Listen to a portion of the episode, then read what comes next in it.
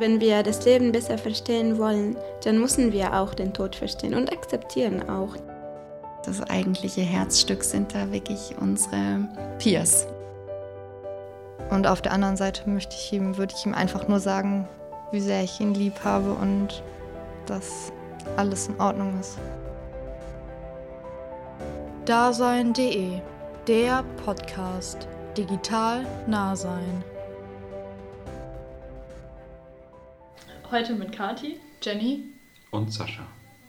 Ja, in der heutigen Folge dreht sich alles um junge Menschen, deren Eltern verstorben sind, die ihre Eltern vorher vielleicht auch noch gepflegt haben. Und dafür ist heute Sascha bei uns. Wenn du möchtest, stell dich doch einmal kurz vor, Sascha. Ja, ich bin Sascha, ich bin 34 Jahre alt und wohne in Oldenburg. Ähm, das wäre jetzt so die Kurzvorstellung. Was wollt ihr noch wissen? Ja. Äh, alles. Nein, Spaß. Ja, du kannst ja mal erzählen, weswegen du heute hier bei uns bist für dieses Thema, welche Geschichte du mitgebracht hast. Ja, ich fange einfach mal an. Ich glaube, das ist einfacher. Ähm, also, ich bin hier, weil ich meinen Vater gepflegt habe, bis er gestorben ist. Und es war eine, eine längere Geschichte, die sich durch mein Leben gezogen hat. Und äh, ja, das passt heute sehr gut zum Thema. Ähm, ja, jetzt habe ich einen Hänger. Gar kein Stress. Keine Nervosität. Muss. Ist alles gut. Wie alt warst du da, als du, also der Zeitraum, in dem du deinen Vater gepflegt hast? Wann fing das an? Jetzt muss ich mal zurück überlegen. Ich glaube mit, ja, mit 20, 22 habe ich angefangen, meinen Vater zu pflegen. 20 war ich da, ja. Und ähm, ja, was, was ist ihm passiert? Also mein Vater war Soldat, genau wie ich. Ähm, ähm er war Berufssoldat und ich war Zeitsoldat. Ich habe mich damals für 17 Jahre auch verpflichten lassen, weil ich dann meine Berufsausbildung bei der Bundeswehr machen konnte. Und wie das Schicksal es so wollte, sind mein Vater und ich dann auch in dieselbe Kaserne gekommen. Das kann man sich in der Regel nicht aussuchen, aber irgendwie hat das dann doch geklappt. Und äh, mein Vater wurde 1999 im Auslandseinsatz angeschossen. Äh, Im Kosovo war das.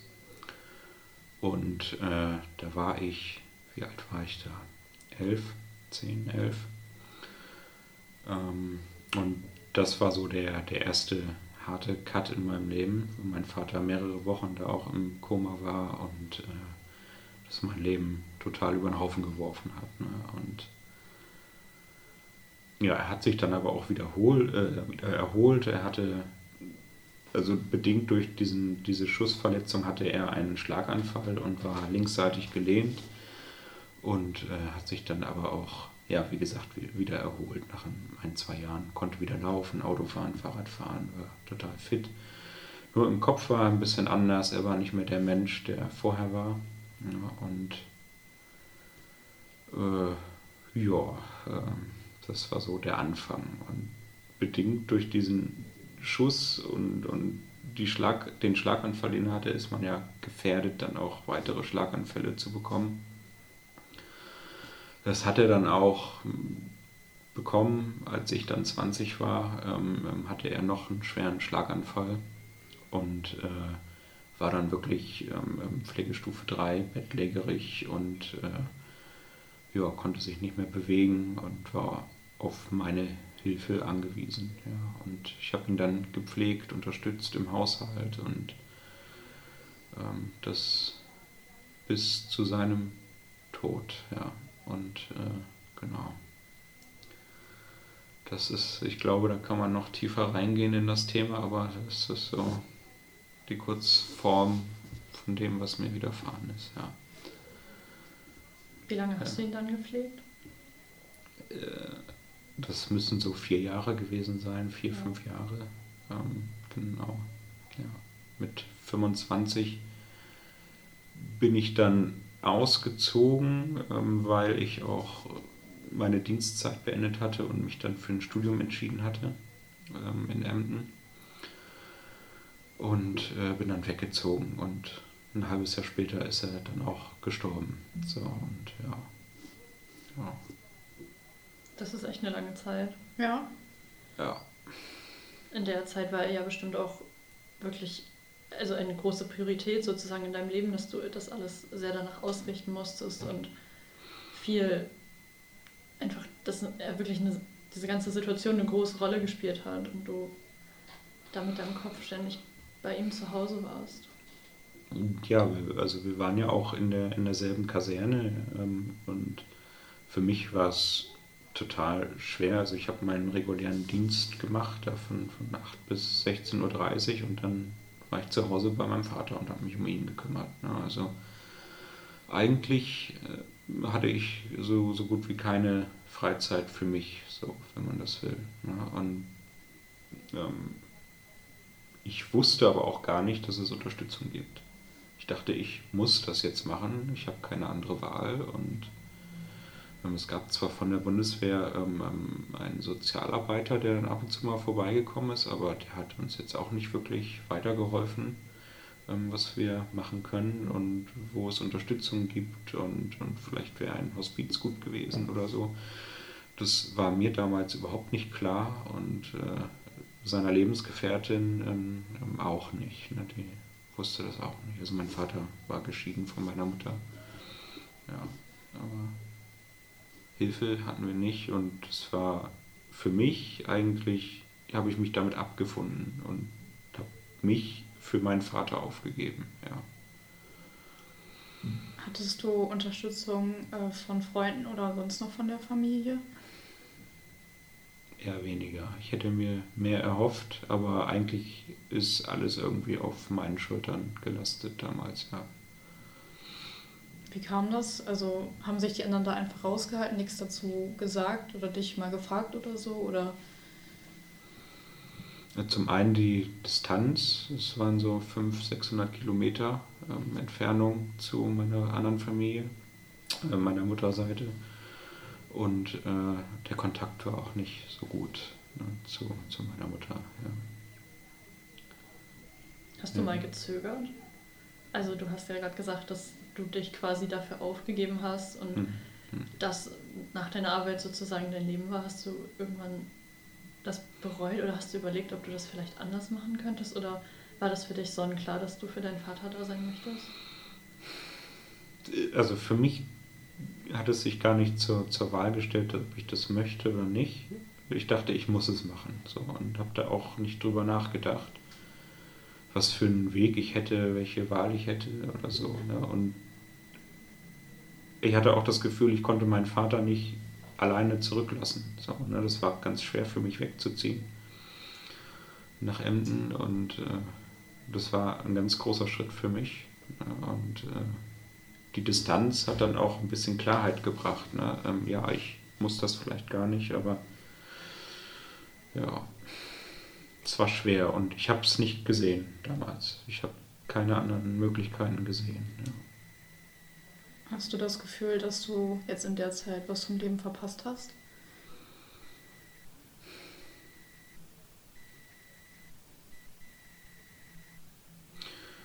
Das Gefühl habe ich nicht. Ähm, es war, wie es war. Es war irgendwie eine schwere Zeit. Aber ich glaube, dass ich für mich auch ein Stück was, was gelernt habe und mitgenommen habe. Natürlich hätte ich was anders machen können. Verpasst, weiß ich nicht. Ähm, ich glaube, so denke ich nicht, ähm, ob ich etwas verpasst hätte. Ja. Aber ja, ich kann da gut mit leben. Ja, das ist jetzt so wahr, wie es war. Ja. Du meintest am Anfang, dass dein äh, Vater dann äh, bettlägerig war. Gab es da zwischenzeitlich nochmal Besserungen oder blieb es die ganze Zeit so? Hm.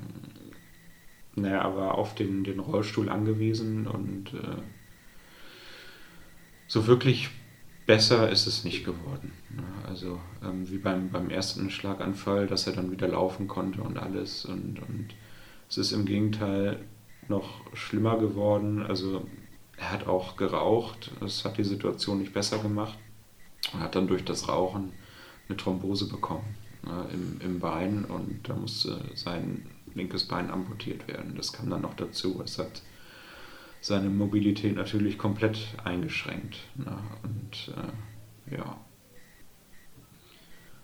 das war schon ganz schön heftig für uns. Ja. Und für ihn, für ihn genauso. Also, ja.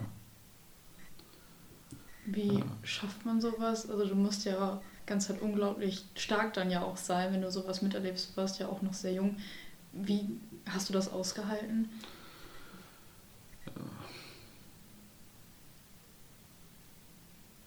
Ich, äh, ja, also ich habe viel verdrängt, äh, viel in mich reingefressen. Also, also ich habe nichts nach außen getragen und habe mir das von außen auch überhaupt nicht angemerkt. Ähm, äh, in, der, in der Kaserne damals, da, da wusste eigentlich, glaube ich, keiner, was so zu Hause bei mir und meinem Vater los ist, dass ich mich um ihn pflege. Das, das habe ich auch so gut wie keinem gesagt. Das war mir unangenehm.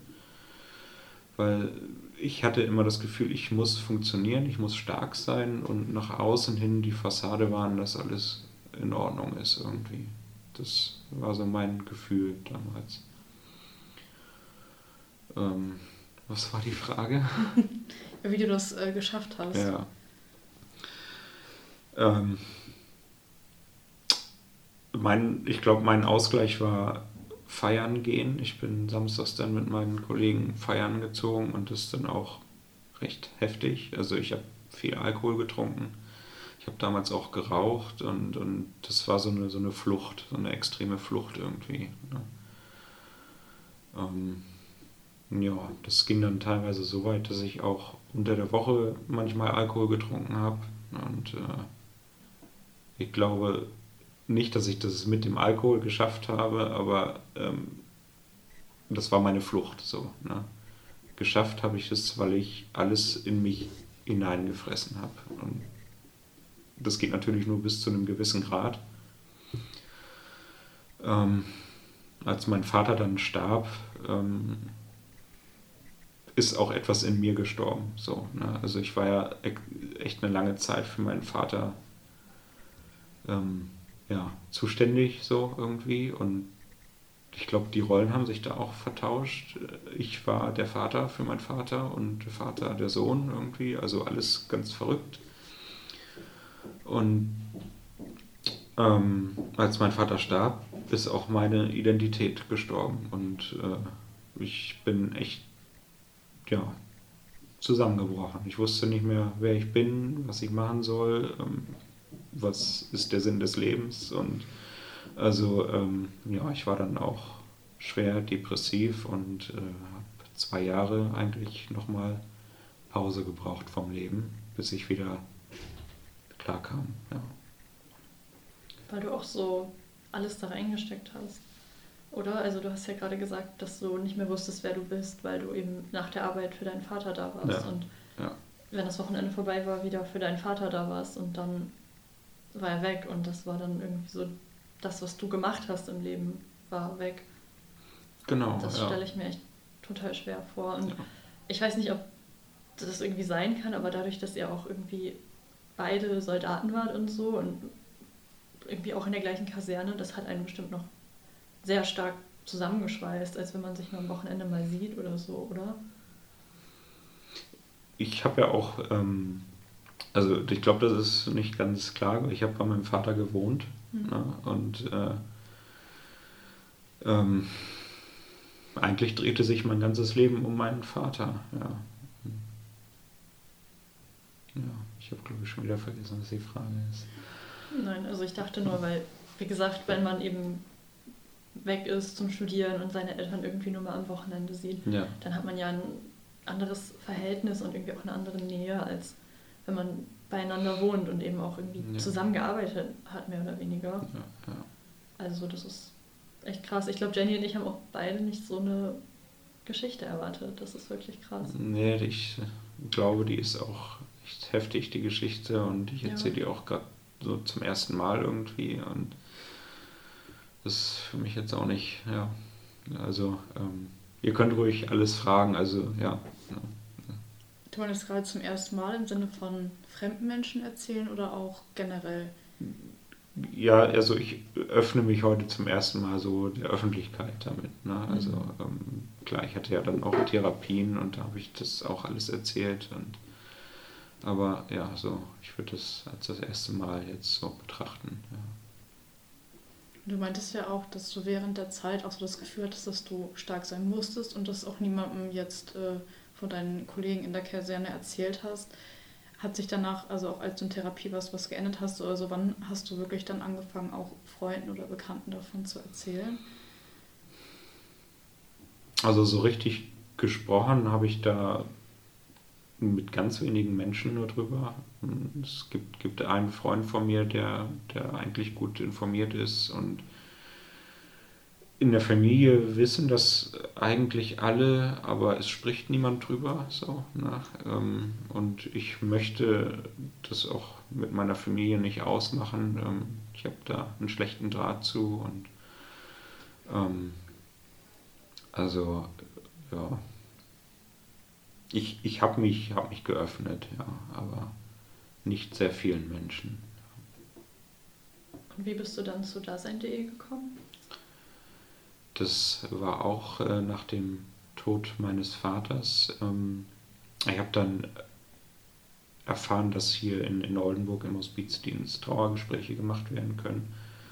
Und ich war, äh, wie gesagt, total hilflos und, und habe wirklich alles in Anspruch genommen, was man irgendwie in Anspruch nehmen kann und habe dann hier mit, mit Cordelia Wach ein Trauergespräch gehabt und äh, das hat mir sehr geholfen und habe dann eben auch von Dasein.de erfahren und ähm, als es mir dann besser ging, hatte ich das Gefühl, dass ich Menschen helfen kann, die ähnliches durchgemacht haben. Ja, und das war dann auch so. Hast du dann auch mit, also du hast ja dann, du warst dann ja quasi Peerberater. Ja. Das sollte man vielleicht nochmal ganz kurz sagen. Ja, und genau. bist du dann auch für Menschen oder hast mit Menschen gearbeitet, gesprochen, geschrieben, ähm, die sozusagen auch diese Young Carer-Rolle eingenommen haben und eben für ihre Eltern da waren, die Pflegefälle waren und ja, bei Dasein.de, da geht es ja um die Trauer im Allgemeinen mhm. und, und da weiß man vorher eigentlich nicht, was, was einem erwartet. So, ne? Man kann die Fälle natürlich so ein bisschen, äh, man wird vorher gefragt, ist das was für dich, hast du noch Kapazitäten, aber jetzt explizit so Young Carer, dann, dann das war jetzt nicht so mein, mein Fachgebiet oder so. Es ging einfach um die, die Trauerbewältigung und, und wie man damit umgeht, ja. Also da gibt es mehrere ja, Möglichkeiten, was einem da begegnen kann. Ja. Gibt es etwas, was du dir rückblickend von deinen Mitmenschen gewünscht hättest in der Zeit? Ich hätte mir gewünscht, als ich meinen Vater gepflegt habe, dass, dass uns als Pflegende irgendwie gesagt wird, wo wir Hilfe bekommen was wir tun können, wo wir Unterstützung bekommen. Ähm, weil für uns, also für mich und, und, und die Lebensgefährtin meines Vaters war das, wir wussten es nicht, dass es Unterstützung gibt für uns ne, damals. Wir wussten es einfach nicht und wussten auch nicht, dass es entsprechende Einrichtungen gibt, wo man Unterstützung für Pflegende kriegt und auch zum Pflegen. Ne, zum Beispiel Hospizdienste oder so etwas. Die Ärzte haben damals sowas nicht zu euch gesagt oder so. Die, die Ärzte nicht und auch der Sozialdienst, der da war, nicht. Also ich glaube, da sind viele Inkompetenzen aufeinander getroffen und vielleicht hatten wir Pech, ähm, vielleicht hätten wir uns besser informieren müssen. Aber ich hätte mir gewünscht, dass uns irgendjemand informiert hätte, dass es Unterstützung gibt. Ja. Ja, es hätte vielleicht einiges einfacher gemacht an der einen oder anderen Stelle. Also falls das jetzt irgendjemand hört, der in der gleichen Situation ist, dann weiß die Person jetzt, dass es Unterstützung gibt. Gibt es noch irgendwas anderes, was du vielleicht jemandem mit auf den Weg geben würdest, der sich in der gleichen oder in einer ähnlichen Situation befindet, jetzt, wo du darauf zurückblicken kannst?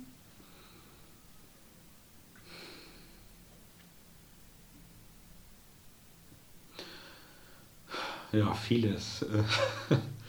ähm, äh, ich versuche das gerade mal in, in Worte zu fassen. Also einerseits man muss nicht alles mit sich selber ausmachen. Ähm, es gibt wirklich genug Anlaufstellen, wo man Unterstützung bekommen kann. Jetzt gerade heutzutage im, im digitalen Zeitalter ist es noch einfacher geworden, sich in Unterstützung zu suchen, sei es im Internet oder sonst wo. Und ähm, man muss auch sich mal abgrenzen und sagen, jetzt ist Schluss. Das hätte sogar mein Vater verstanden. Ne? Der hätte, das habe ich ihm aber nicht zugetraut.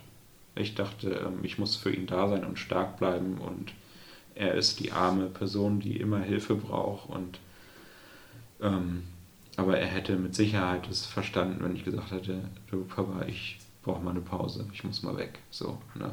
Und ja, ich glaube, das ist so ein Rat, den ich geben würde. Nehmt euch Zeit für euch. Ja.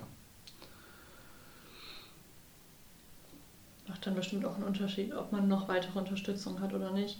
Wenn man komplett alleine dasteht und sich auch komplett alleine verantwortlich fühlt, dann fällt es einem bestimmt viel schwerer zu sagen, ich brauche jetzt mal eine Pause, weil niemand sonst, die, weil sonst niemand da ist.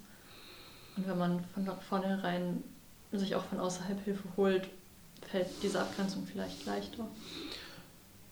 Ja, und, und das lässt sich dann ja vielleicht sogar auch planen. Ne? Wenn, wenn man jemanden hat, der für einen zum Beispiel die, die Pflege übernimmt und so, dann kann man auch mal wegfahren oder so. Ne? Und das ist einem dann vielleicht auch bewusster, dass man mal weg kann. Ne? Ja. Also mir war es damals nicht bewusst. Ich hatte, wenn ich mal weg war, dann auch immer ein schlechtes Gewissen und ähm, mein Vater ist jetzt alleine und, und oh Gott. Und also ich war immer mit den Gedanken dann auch ja, zu Hause. Aber seine Lebensgefährtin war trotzdem auch dann mit dir sozusagen für ihn da. Ja, ja, wir haben uns das aufgeteilt, aber das war für uns beide zu viel auch. Ne? Ja. ja, sicherlich. Habt ihr denn da regelmäßig drüber gesprochen? Nee, wir haben uns beide zurückgezogen. Ja, wir waren dann froh, wenn die Tür mal zu war. Ne? Ja. Kann sich das irgendwie gar nicht so vorstellen, wie das sein muss, auch die ganze Zeit da zu sein, wie du meintest, und sich da so komplett drin zu verlieren und nur noch das zu sehen. Also. Ja, für, für mich war das normal. Ne? Also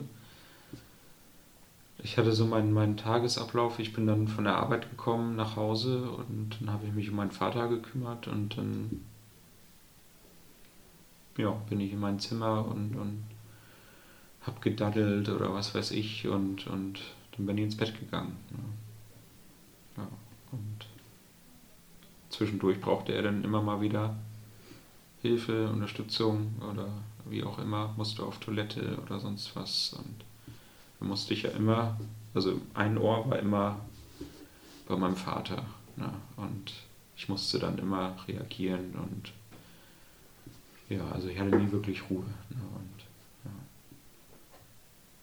Gab es denn trotzdem so schöne, glückliche Momente in der Zeit mit ihm?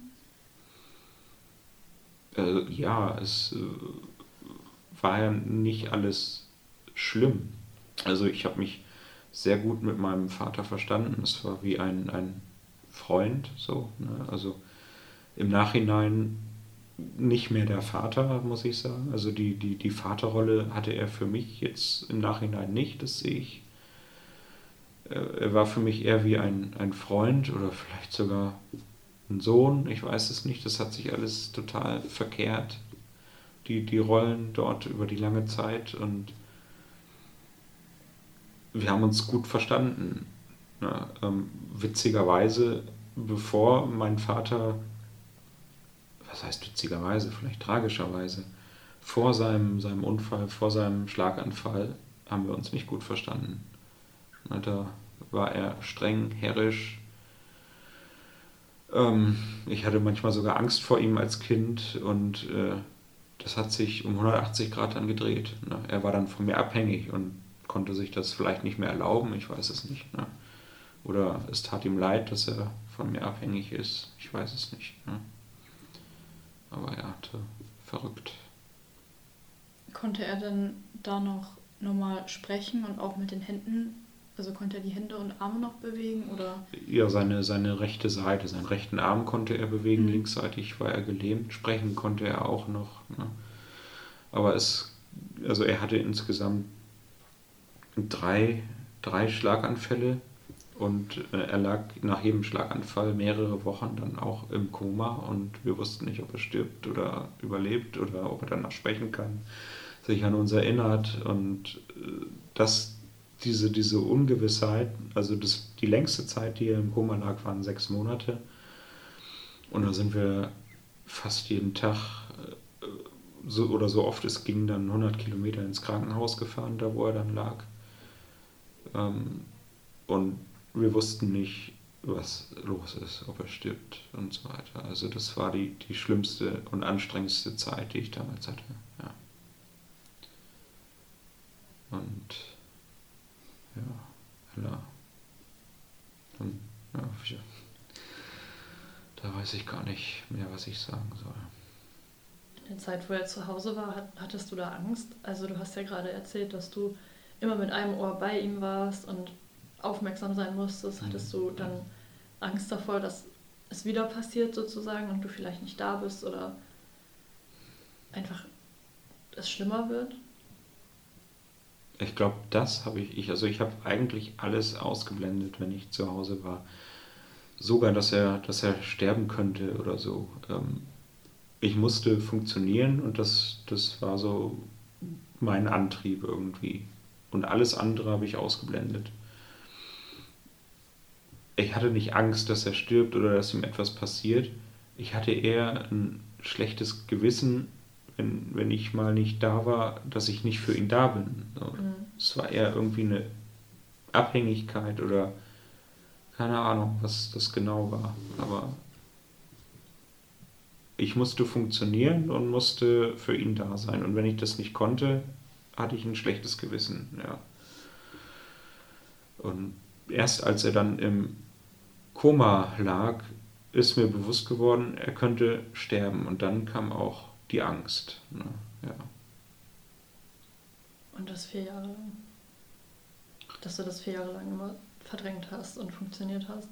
Ja. Das ist schon wirklich, wirklich heftig.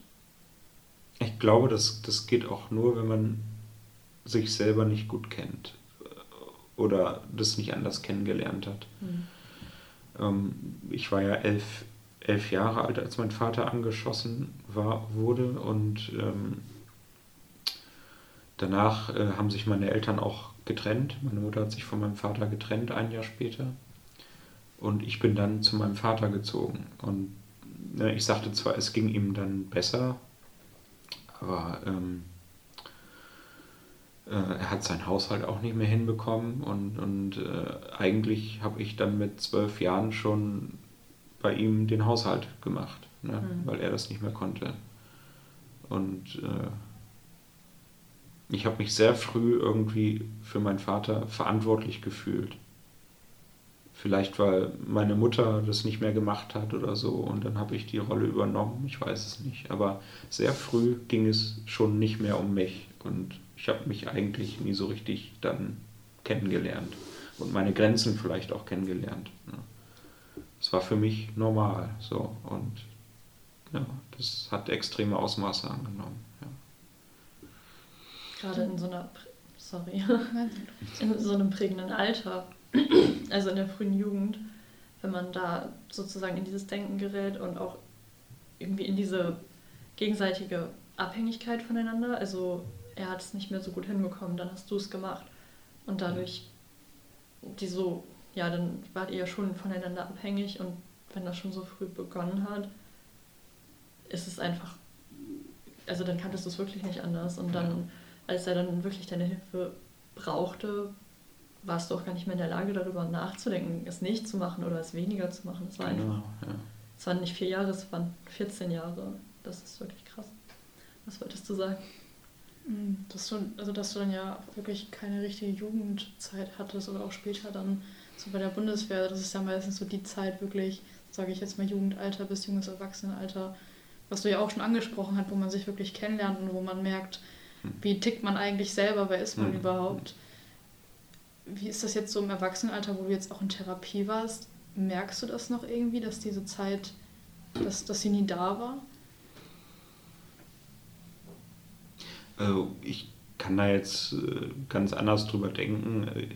Also als, als Kind, also ich gehe nochmal kurz zurück, äh, als ich dann für meinen Vater den Haushalt in, in frühen Jahren schon gemacht habe, da war es mir dann auch immer unangenehm, irgendwie Freunde mit nach Hause zu bringen, weil es da eigentlich immer unordentlich war, wenn mein Vater mal einen Tag alleine war, dann lag da Müll rum und was weiß ich. Und ich wollte da schon nicht, da habe ich schon gelernt, ich muss die Situation nach außen hin verstecken irgendwie. Ne? Und das hat sich dann bis, bis zu seinem Tod so durchgezogen. Ne? Und vielleicht wurde da schon der Grundstein gelegt für, für das Verhalten später, dass ich alles nach außen verberge. Ja, und ähm,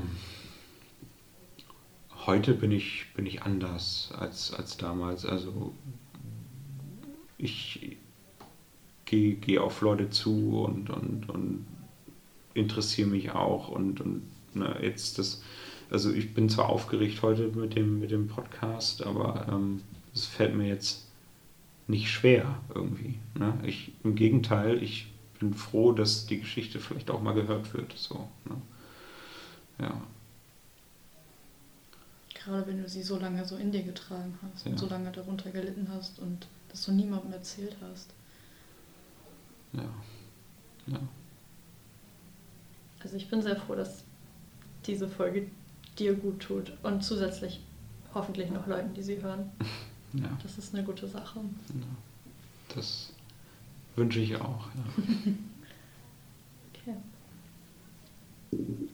Jetzt zurückblickend gesehen mit deinen jetzigen Erkenntnissen und Gedanken, hättest du dich dann, also würdest du sagen, dass es besser gewesen wäre, wenn du dich auch deinen Kollegen anvertraut hättest und mit denen wirklich gesprochen hättest über die ganze Situation und wie es dir geht? Wenn ich damals wirklich, äh, ich sag mal, eine echte Freundschaft irgendwie gehabt hätte, ähm, ähm hätte ich gesagt, ja, öffne dich ähm, und, und trag das mal nach außen. Aber meine Bekanntschaften waren damals auch eher oberflächlich so. Ne? Und niemand wusste, wer ich eigentlich wirklich bin. So, ne? Und da hätte ich vielleicht gedacht, nee, das würde jetzt nicht passen. So, ne? Und ich wollte das auch gar nicht. Ich wollte das gar nicht. Also ich hatte auch gar nicht die Art von Freundschaft, wo ich jetzt gesagt hatte, da kann ich jetzt mal meinen Kummer oder Frust lassen. Ne? Das war eher, ich gehe mal Party machen oder so und lenke mich ab. Ne? Ähm, das waren so die, die Bekanntschaften damals. Ja.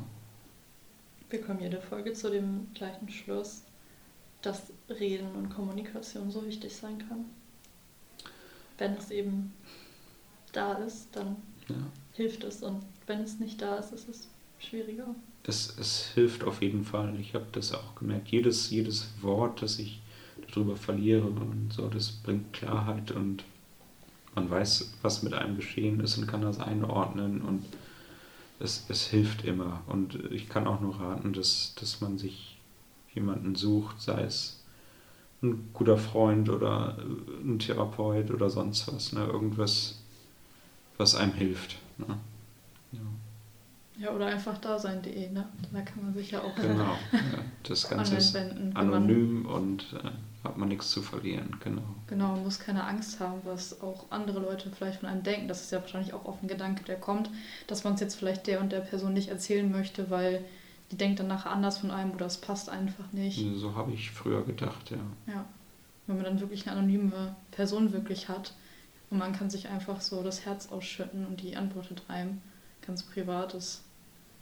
Hm. Tut, wird, also tut bestimmt vielen Leuten gut, also weil wir da auch schon so oft, wie Kathi gerade schon mal zu dem Punkt gekommen sind, dass Kommunikation wirklich das ist, was in dem Moment dann so hilft. Ja, auf jeden Fall. Na, das habe ich als Peerberater auch gemerkt. Also jede, jede Kommunikation mit, äh, mit, den, mit den Peers, also die andere Seite dann, ähm, war immer gut. Also es, es gab nicht einmal irgendwie Feedback, das tut mir jetzt nicht gut, mit euch zu schreiben. Ne? Im Gegenteil, es kam immer eine positive Rückmeldung.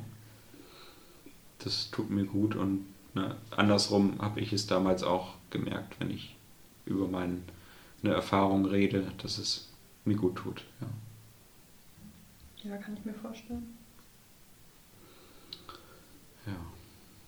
Darf ich fragen, äh, woran dein Vater letztendlich gestorben ist? Ähm, an auch ein, ein, also letztendlich war es, war es sein Herz, das aufgegeben hat. Es waren mehrere Faktoren. Ich glaube, er hatte wieder einen, einen Hirninfarkt, ein Aneurysma und äh, es kamen aber auch noch Thrombosen dazu. Also es sind wirklich mehrere Sachen im Magen gewesen und sein Herz ist dann einfach stehen geblieben. Ja. Ja.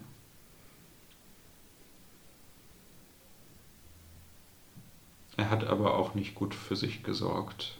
Ne, er hat trotz mehreren Schlaganfällen und äh, hohen Medikamentendosen Alkohol getrunken und geraucht und hat gesagt, ähm, ich sterbe doch eh und äh, lass mir doch meine Zigaretten und den Alkohol. Also das äh, konnten wir ihm, wir hätten es ihm nehmen können, ne, aber ähm, wir haben dann auch irgendwann gedacht, wenn er das unbedingt möchte, ist es letztendlich seine Entscheidung. Ne. Aber das hat ihm am Ende nicht geholfen. Ja. Warst du dann rückblickend auch dann so nach seinem Tod manchmal auch noch so wütend irgendwie auf ihn, dass er halt nicht besser auf sich geachtet hat? Nee, nee. nee war ich nicht. Ich glaube, da habe ich früh schon für mich gesagt, ähm, das ist dann auch seine Verantwortung. Das entscheide ich nicht für ihn. So. Und glaubst du noch irgendwie, also hattest du an irgendeinem Punkt Schuldgefühle oder ähnliches? Oder?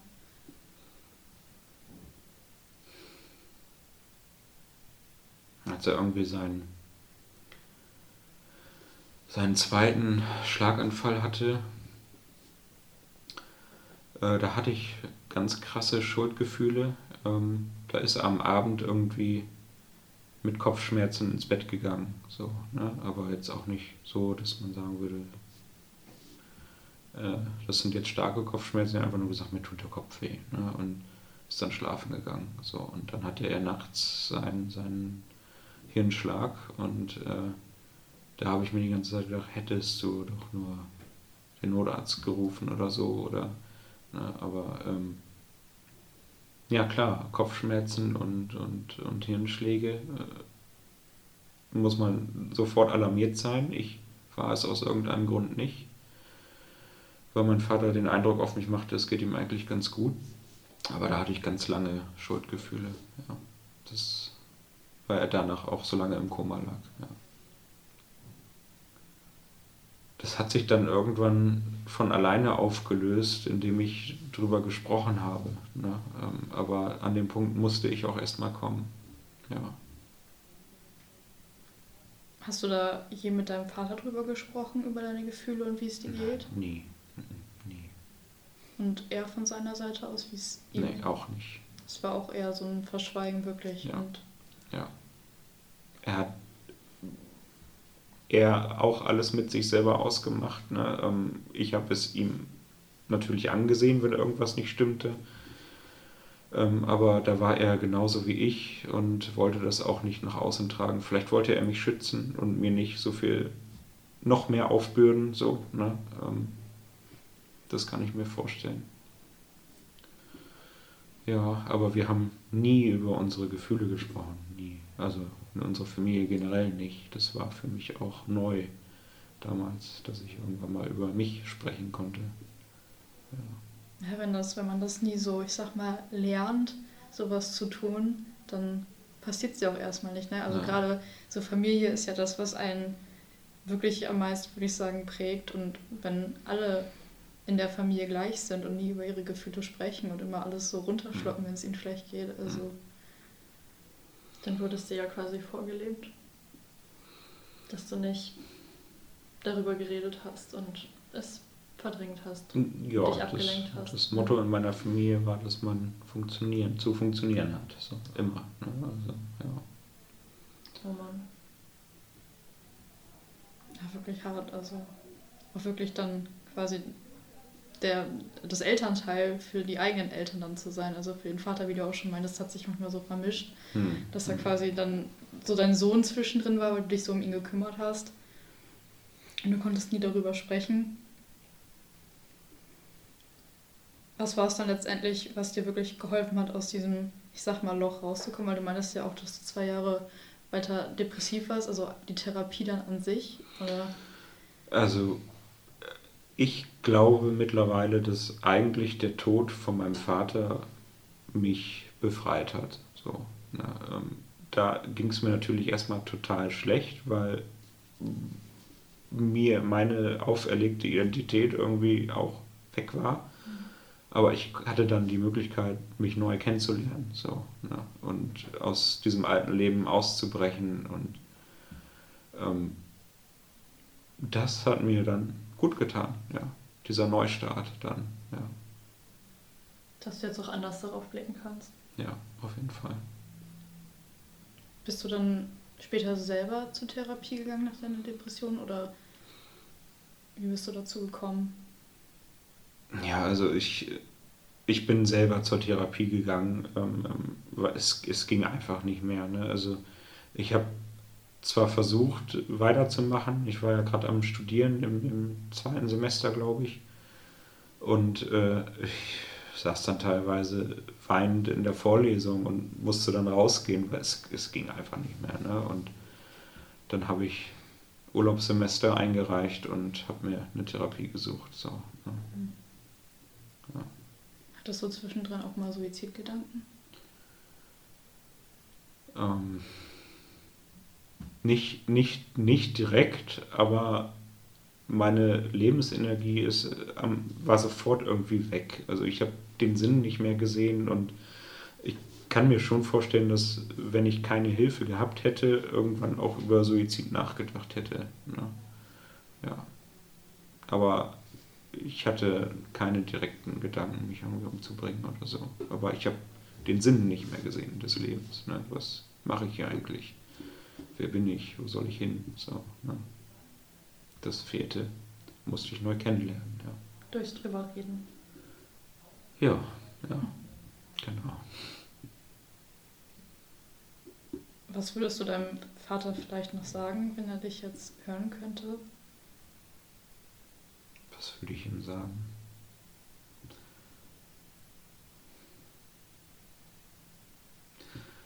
Vielleicht sieht man sich ja irgendwann nochmal wieder oder so. Irgendwie sowas. Aber ähm, ich, ja, ich kann gut mit meinem Vater abschließen und auch wenn das eine, eine schwere Zeit war, wir hatten auch gute Momente und äh, die sehe ich mehr als die schlimme Zeit mittlerweile und ähm, ja, ich freue mich da über jeden Moment und das soll er auch im Nachhinein wissen. Das würde ich ihm, glaube ich, sagen. Dass wir auch eine schöne Zeit hatten. Ich würde sagen, das ist ein sehr schöner Abschlusssatz von dir gewesen. Ähm, deswegen würde ich sagen, äh, danke fürs Zuhören und dir, Sascha, vielen Dank fürs Dasein. Ja, gerne.